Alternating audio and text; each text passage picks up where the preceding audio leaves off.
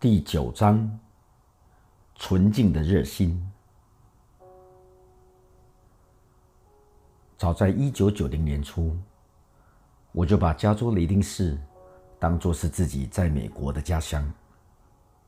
过去十六年来，每隔几年，我都会利用一小段时间回到雷丁市，在那里的医院担任医生助理，存钱作为下一次海外宣教的旅费。同时，也借此机会与我在维瓦维尔和雷丁市的朋友和属灵领袖交通。有一回，我到雷丁市的荣民医疗诊所工作。第一天到诊所的时候，我被他们超大的候诊室吓了一跳。我心想：“哇，我从来不知道雷丁市有这么多退伍军人。”后来我才发现。来看病的退伍军人其实并不是那么多。这个候诊室已经成为退伍军人见面聊天的场所。我经常在候诊室看到一些人，他们不是来看病，只是在那里聊天。来自各个单位的退役军人，海军陆战队、陆军、海军舰队、空军和海防巡逻员，参与过无数的战役。不管是第二次世界大战、韩战或越战，大家都到诊所来交朋友。这些退伍军人都有一个共同的密码：他们为苦难和痛苦所付出的极重代价，是一般老百姓所不能体会的。他们了解彼此的痛苦、胜利和失败，建立深厚的革命情感，所以他们必须在一起。即使是在医生的办公室里，我经常会去告诉这些退伍军人，谢谢他们为国家的付出和摆上，也为我们这一代人有时未能对他们表达适当的敬意而向他们道歉。有些人哭了，因为他们从未听过有人谢谢他们为国家所付出的牺牲。有一次，我邀请一位二战期间。担任战斗机飞行员的老人家来和我的几个朋友一同共进晚餐。我们想听他的故事。他高兴地接受邀请，穿着制服来赴约，外头罩着飞行皮夹克。在和我们分享的时候，他一边掉眼泪，被我们的真心所打动。我们真的关心他所付出的一切。他对我们说。这些故事没有人想听，但我们每一个人都专心聆听。他是个了不起的人，一个活生生、真正的战争英雄。今天，在西方世界中，为一个崇高的理想而牺牲奉献的精神，似乎已不再受欢迎。我在乌兹别克斯坦时，那里曾参与二战的老人家。胸前还佩戴着他们的徽章，在社会上备受敬重。现在，许多美国军人回到家乡，却备受冷落，甚至遭受批评。在我们国家，英雄主义已日渐式微，取而代之的是自我中心、追求享乐和道德没落的文化，个人主义抬头。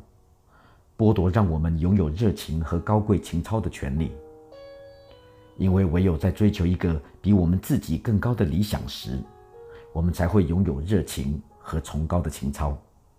而这样的结果，受到伤害最大的可能是人际关系。简而言之，一个不懂得牺牲的人，也不会懂得爱。他们永远不会像荣民诊所候诊室里的那些老农民一样。知道什么叫做袍泽之情。耶稣基督说：“唯有愿意为朋友牺牲生命的人，才会知道这种伟大的爱。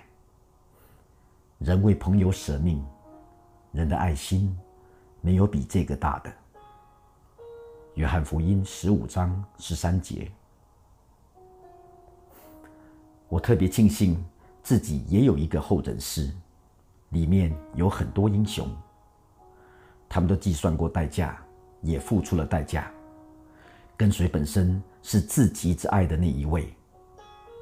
除了耶稣之外，你最宝贵的资产，就是愿意为你挡子弹，乐意为你奉献出时间、金钱、力量和感情的朋友。如果不是这些朋友，我不可能成为今天的我。除了韦罗顿一家、哈勃一家、强生一家、席克一家、新斯一家和其他的朋友之外，我的候诊室中有两个长期的朋友。他们是我刚搬到菲律宾时认识的一对夫妇。早期我在青年使命团的诊疗室服务时，我对主说：“我希望他帮我选择朋友。”神乐意答应我的要求，虽然我还是花了一段时间才知道哪些人是他为我选择的朋友。这对中年夫妇在很多场合中都会主动来接触我，但我老是逃避他们，因为他们的年纪、圆融的举止、富裕的生活环境和专业背景，都让我觉得有压力。我之所以很自然。会喜欢去服侍贫穷的人的原因之一，是因为我自己成长于贫困的家庭，从小没有父亲。对于受过高等教育的有钱人，我不是很懂得怎么和他们来往。所以，当奥斯汀夫妇悄然来到我生命中时，我会尽量躲避他们。要躲避他们，其实有一点困难，因为在菲律宾。我们住在宣教工厂的同一个房子里。最后，神对我说：“你不是要我替你选朋友吗？他们就是我为你选的朋友。”奥斯汀夫妇对我真的很好，刻意躲避他们，其实很没有礼貌，连我自己都觉得不好意思。所以我主动去找他们，向他们道歉，承认我没有安全感。他们立刻热忱欢迎我进入他们生命中，爱我，鼓励我，教导我做门徒。我还是花了一段时间，才能真正接受他们喜欢我这个人的事实，而不是把我当成是他们的工作。内心深处，我觉得自己太年轻，我这个人太糟糕，他们不可能真正喜欢我。但有一天。我刚好有机会和他们分享到我和韦罗顿家孩子所建立的友谊，以及我对他们的爱。奥斯汀太太突然问我：“你为什么会喜欢他们家的孩子呢？你年纪比他们大许多，受过的教育也比他们多。”这句话打中我的心。韦罗顿家的孩子不是我的工作目标，同样的。我也不是奥斯汀夫妇的工作目标。奥斯汀夫妇喜欢我，他们的爱对我影响深远，就把我脱离贫穷的孤儿心态，帮助我看见自己是一个可靠和可爱的朋友。在我离开中国和菲律宾回到美国之后，这对夫妇接我到他们家住，鼓励我，帮助我进斯坦福大学。追求医学教育。后来，因为我在乌兹别克斯坦和基里巴斯服务时，深感自己的不足，我决定到东岸一间侍奉学校进修，同时在另一间诊所工作。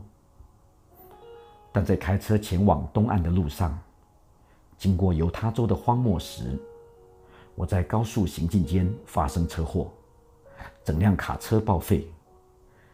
仅有的几件随身行李也散落得满地都是。警察把我带到最近的城镇，我的卡车被拖到废车场。我打电话给奥斯汀夫妇，告诉他们我的情况。他们马上汇钱给我买一辆新卡车。我每一次闯祸，他们都帮我善后。他们的友谊一直是我生命中最深刻。最重要的情谊之一。现在，在非洲莫桑比克的服饰工厂，我们的同工间也维持着这同样的尾声和友谊。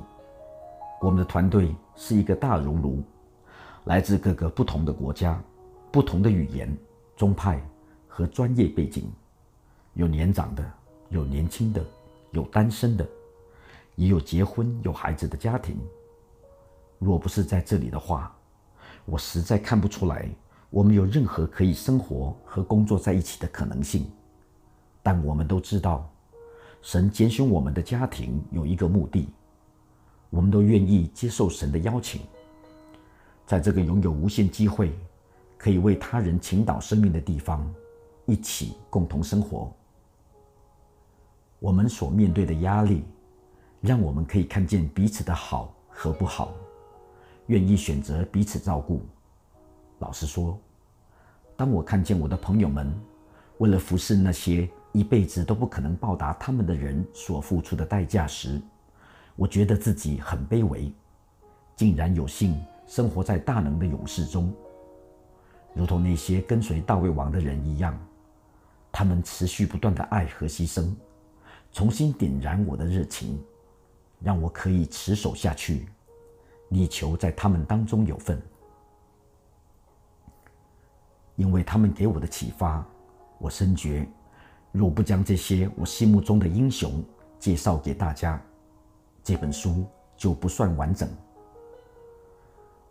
这些结成爱耶稣的弟兄姐妹，他们一心一意，只想得着认识耶稣的奖赏，与他连结，得着他超自然的勇气、能力。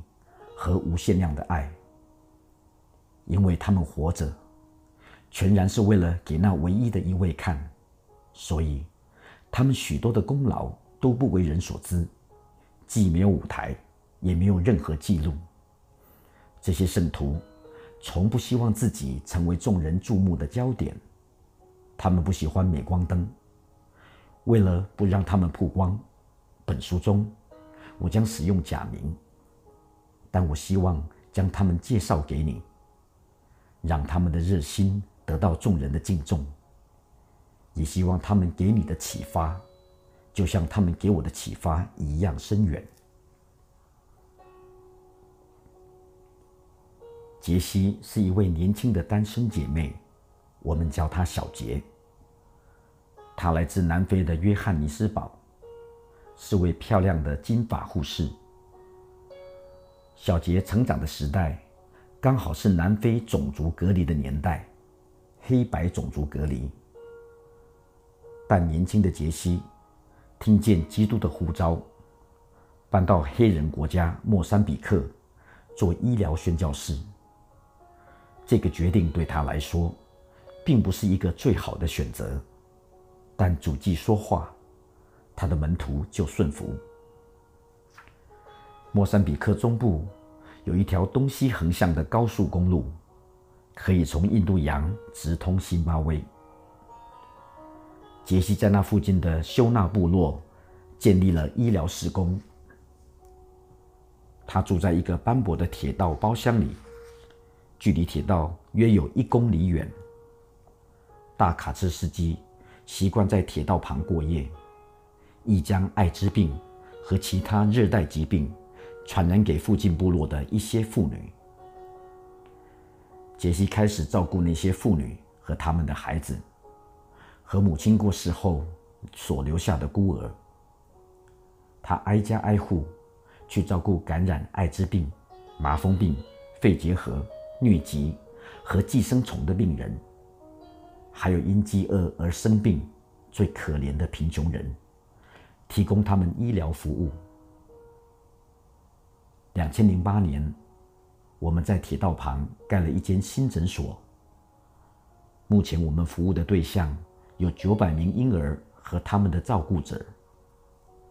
婴儿的照顾者通常不外是阿姨、姐姐、青少年的兄姐，以及自愿收养并照顾孤儿的邻居。这些婴儿通常都感染了艾滋病。他们每周一次。带孩子来诊所做健康检查，顺便领取一周份的牛奶。照顾者如果生病的话，也在这里接受治疗。因为如果我们能设法让这些照顾者保持健康，好好活着，孤儿们就比较容易有生存的机会。特别是有一位产后过世的妇女，留下一对漂亮但营养不良的双胞胎。杰西花很多时间照顾这两名体弱多病的小孩，看着他们逐渐变得健壮。有一天，他做了个惊人的决定，他决定收养这对双胞胎。当时的南非存在着严重的种族隔离、政治障碍。和黑白冲突，你可以想象杰西的决定对他的影响会有多大。你想想看，在南非那个地方，有一天，你带着两个皮肤像黑炭般的小孩出现在你白人父母家的门口。想象一下，你要放弃结婚生子，组织一个属于自己家庭的梦想。现在。会有哪一个男人，黑人或白人，愿意娶杰西为妻呢？为了照顾这两个孩子，他所做出的牺牲简直令人难以想象。但因为一个激进的决定，他愿意承担被自己的文化和祖国拒绝的危险。但整个故事最精彩的地方在于，在这对双胞胎。还未接受艾滋病检验之前，他就已经收养了他们。他不希望让这个因素影响了他的决定。这已经是十四年前的事情了。现在这对双胞胎长得漂亮又健康，他们的黑皮肤永远不会改变，正如杰西的白皮肤也永远不会改变一样。杰西为他的孩子和我们所主持的营养计划，每天要负责喂饱的九百名儿童，继续不断的奉献自己。在写本书之时，已经又有一千八百名儿童从我们诊所的营养计划毕业。或许有人会说，杰西的牺牲太大，因为已经严重影响到他的健康。我对他的健康状况感到忧心。有一回，我就当面劝诫他。我用一个非常安全的例子来劝他：你要自己先戴上氧气罩，然后才有办法帮助别人。我希望能说服他先照顾好自己，让自己保持健康，然后才能照顾别人。杰西专心听我说话，但没有特别说什么。那晚的谈话之后。我经历了一次神的大能，亲自遇见神。主将我从沉睡中叫醒，很清楚的对我说七个字：“将你本身拿出来。”就是这样。我醒过来，赶快去查圣经索引，以赛亚书五十八章十节上：“你若将你的食物拿出来供应饥饿的人。”使困苦的人得到满足。我注意到，这里并不是说将你多余的钱拿出来，或将你存在银行的钱拿出来。这里是说将你本身拿出来。这时，我心里有一种想法：哦，或许有问题的是我自己。杰西只是为孩子。奉献出自己的一切，他没有其他的目的，没有想特别引起谁的注意，没有人知道他。他只是将他本身所有的一切拿出来，只为了那无法测度的爱。最近我刚好看到杰西的牙齿有一颗好大的蛀牙，硬带他去看牙医。但到牙医那里的时候，他的蛀牙和牙痛都不见了。我猜，耶稣应许说：“我们要先求他的国，然后我们一切所需的都要加给我们。”这句话是真的。耶稣所做的，不就是将他本身拿出来吗？他心甘情愿拿出自己的身体和宝血。约翰福音六章，耶稣行神迹，以五饼鳄鱼喂饱五千人。当群众来要求更多时，耶稣转身对他们说：“我是从天上降下来生命的粮。人若吃这粮，就必永远活着。我所要赐的粮，就是我的肉。”为世人之生命所赐的，我实实在在的告诉你们：你们若不吃人子的肉，不喝人子的血，就没有生命在你们里面。吃我肉、喝我血的人，就有永生。在末日，我要叫他复活。我的肉真是可吃的，我的血真是可喝的。耶稣的意思其实是说。去吧，拿走我的生命，我的命都是你的。他的爱如此浓烈、奇妙，无法测度。但总有一些时候，有几个像杰西这样的人懂了，于是起来跟随他，将自己的生命奉献出去。贝弗是位行为分析家。他在伯特利超自然侍奉学校接受过训练之后，到莫桑比克来和我一起服侍了一段时间。她是一个非常忠心的姐妹。你或许熟悉盖瑞巧门的爱之语，两性沟通的双赢策略。贝弗每一种语言都精通，他会慷慨的送人礼物，对人热情洋溢。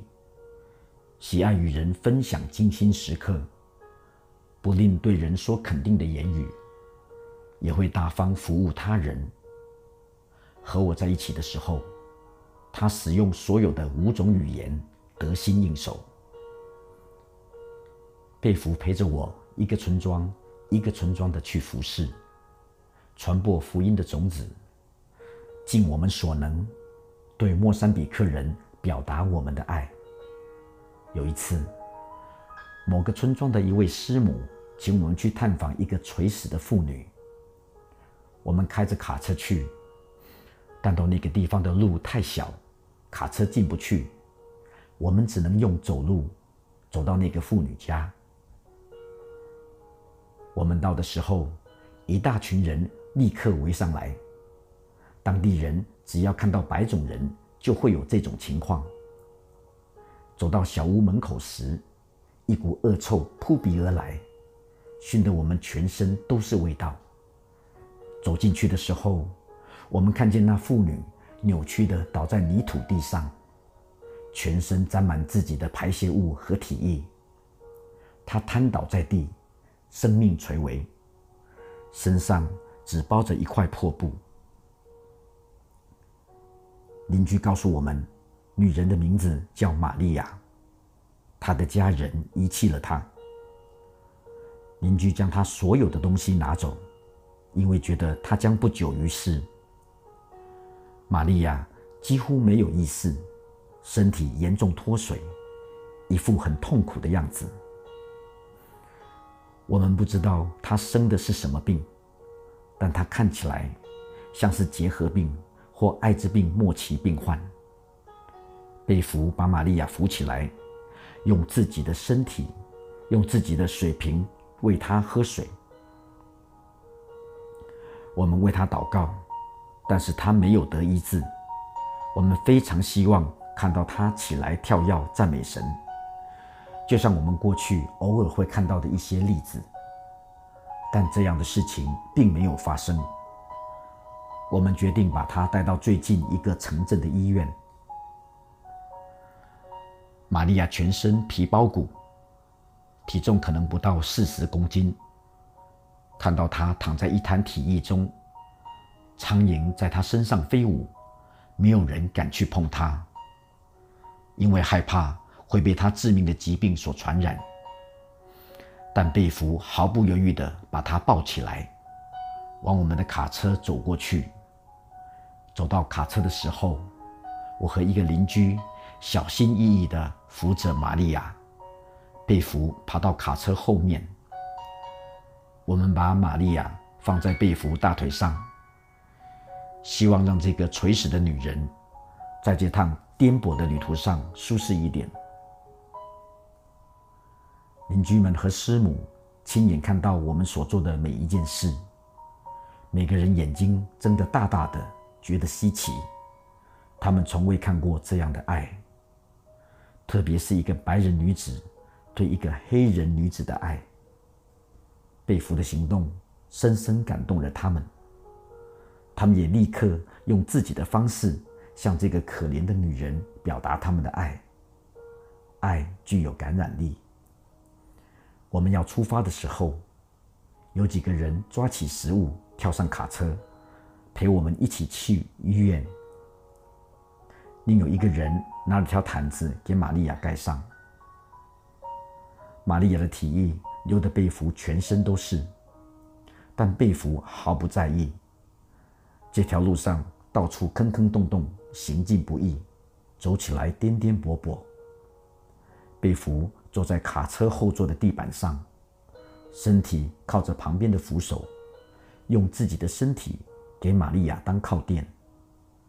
我们的车子每次撞上地洞时，玛利亚的排泄物就流得被俘满身都是。我从驾驶座车窗可以听见被俘在玛利亚耳边唱歌给她听，让玛利亚的头靠在他肩膀上。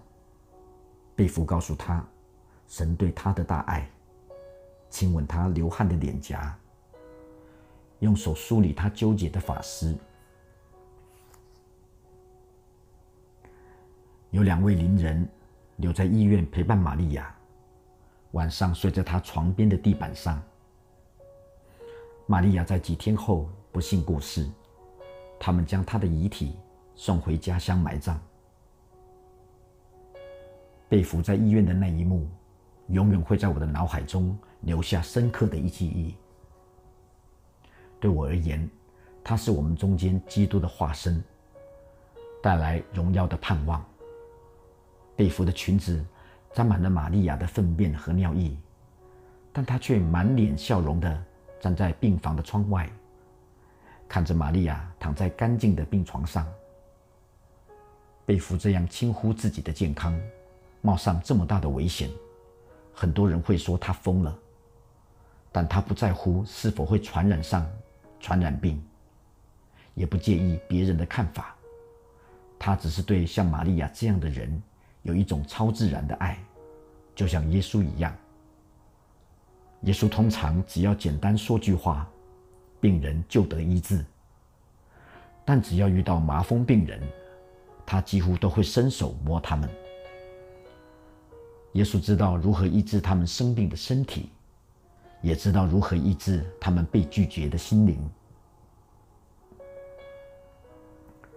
海伦是我们诊所的另一位护士，她和小杰一样，每天都在做拯救生命的工作。她所服侍的孩童，大部分都永远不会知道，这位受过高等教育的女子，为了服侍他们，离乡背井。放弃了自己在欧洲的事业，也放弃了结婚的机会。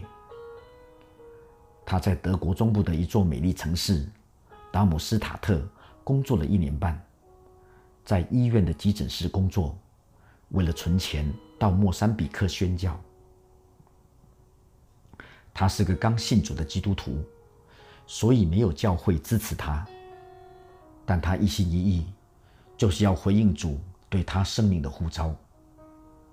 为了到莫桑比克宣教，他先搬到葡萄牙学习葡萄牙语，然后又搬到利物浦去修习全世界最顶尖的一个热带医疗课程。他到莫桑比克时，只刚信主三年。九年来，经过无数的艰难和危险、暴动、蛇咬和疟疾，他依然带着无比的热情。在这里服侍非洲人民。有一天，我和海伦在屋子里一起喝茶的时候，我们家门口发生了暴动。我们居住的地方经常发生暴动，但这一次刚好是克里斯在前言中提到我在枪林弹雨中打电话请大家为我们祷告的那一次。我们的城镇起来抗议警察贪腐，很快演变成枪战。屋外喧嚣沸腾，我和海伦要彼此用喊的，才能听到对方在说什么。但我们两人都不害怕，也没有吓得想要赶快逃跑。我们坚守岗位，彼此默默的给对方支持。我们无畏死亡，同舟共济，将生命交托给神。对我们彼此而言，这是一个极其美好的时刻，因为我们知道我们内心真实的光景。这里的护士。有时会在诊所看到一些被家人遗弃的末期病童，他们通常会把孩子带回家，彻夜照顾他们。有些孩子在鬼门关前走了一遭之后得到医治，有时是超自然的神迹，有时是因为接受医疗和补充营养品的结果。但不管是哪一种情况，这一切都是因为宣教师们。充满爱心的双手和慈悲怜悯的心肠。有些人没有那么幸运，他们痛苦的死亡，经常不断的啼哭到半夜，护士们只能尽量让他们感到舒服，直到他们最后安息主怀。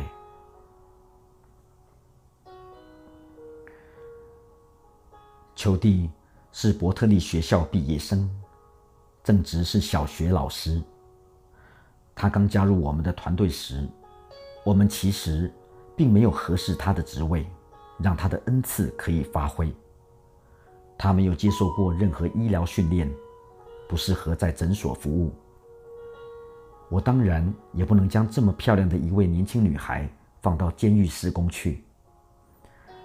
但她是一位积极主动的成熟信徒，所以我们叫她自己去找出服饰的定位。承诺我们会提供安全的住所、签证和基本生活所需。他决定募款筹建一所学校，结果出乎意料的成功。他所教导的儿童大部分来自回教家庭，回教社区的居民非常喜爱他，经常热情地招待他到家里。他带领学生信主，开办了一间儿童教会。大约有两百名儿童。裘蒂年纪轻轻，对婚姻仍有憧憬。在他来莫桑比克之前，我和他有一次长谈，谈到他的梦想和目标。我坦白告诉他说，如果真的想结婚的话，就留在伯特利教会，因为到莫桑比克这种偏远地区来。不可能找到白马王子，他还是来了。他充满信心地说：“我相信神会为我预备丈夫。”结果，他真的在这里遇到他的白马王子。他来莫桑比克短宣时遇到了他，现在他们已经订婚了。这只是少数几个宣教士的例子，他们愿意多走一里路。来到这个艰苦的非洲地区，日以继夜的服侍莫桑比克的人民。我先前已经提到，贝弗、小杰、海伦和裘蒂所做的选择，都会让他们很难遇到结婚对象。这个事实让我们看见，真正的热心，是我们必须选择一个比任何其他事物都要更重要的目标。表现热心的方式可能有很多，但焦点却只能有一个：要紧紧抓住那属天神圣的目的。当个人的欲望彼此矛盾时，我们的热心就必须要有轻重缓急，否则就会犹豫不决，什么都做不了。感谢神，如同求地的故事所告诉我们的。神的应许是真实的。当我们选择以神为乐胜过一切时，神的信实必要成就我们心中的渴望。不管是在地上，或有一天在天上，我们当中也有单身弟兄、已婚夫妇和来自世界各地、各种年龄层不等的宣教士。我们是来自四面八方的国际宣教人士，跨越宗派的隔阂，唯独爱耶稣。每个人都是心甘情愿付上极高的代价，到这个艰苦地区服侍。我们每个人都感染过疟疾和各种不同的热带疾病。大部分人都曾经被抢劫或遭到某种程度的伤害。我们的团队成员忍受过他人的误会、怀疑和排斥。但就像使徒保罗一样，我们竭力追求，要得着基督耶稣，所以得着我们的。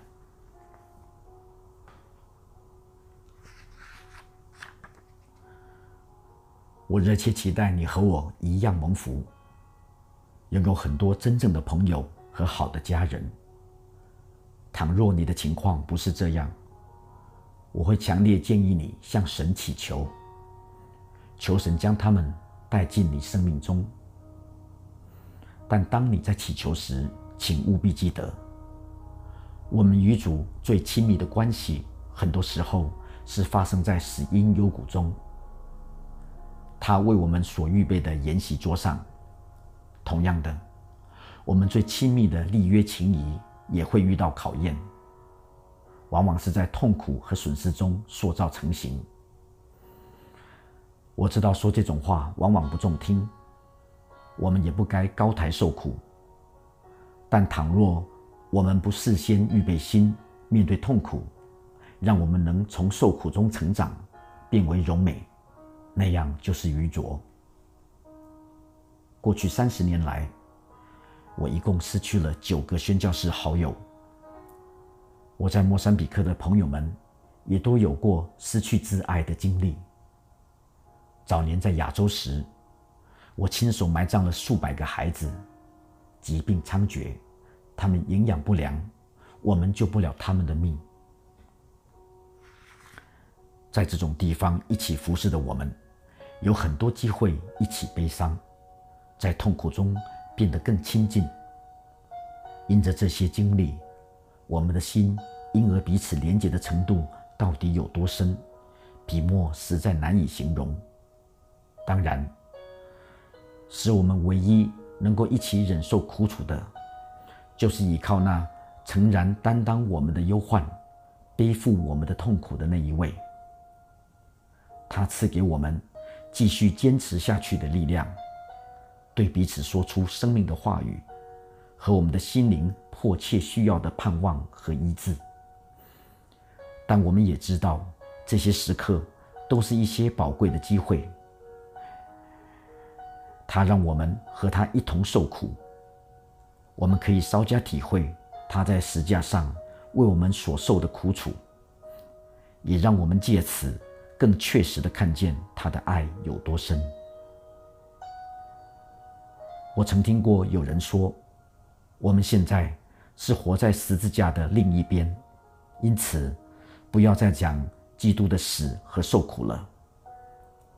但就如某人所说，基督身上的钉痕是天上唯一人为的制造品，他复活荣耀的身体能穿过墙壁升到天上。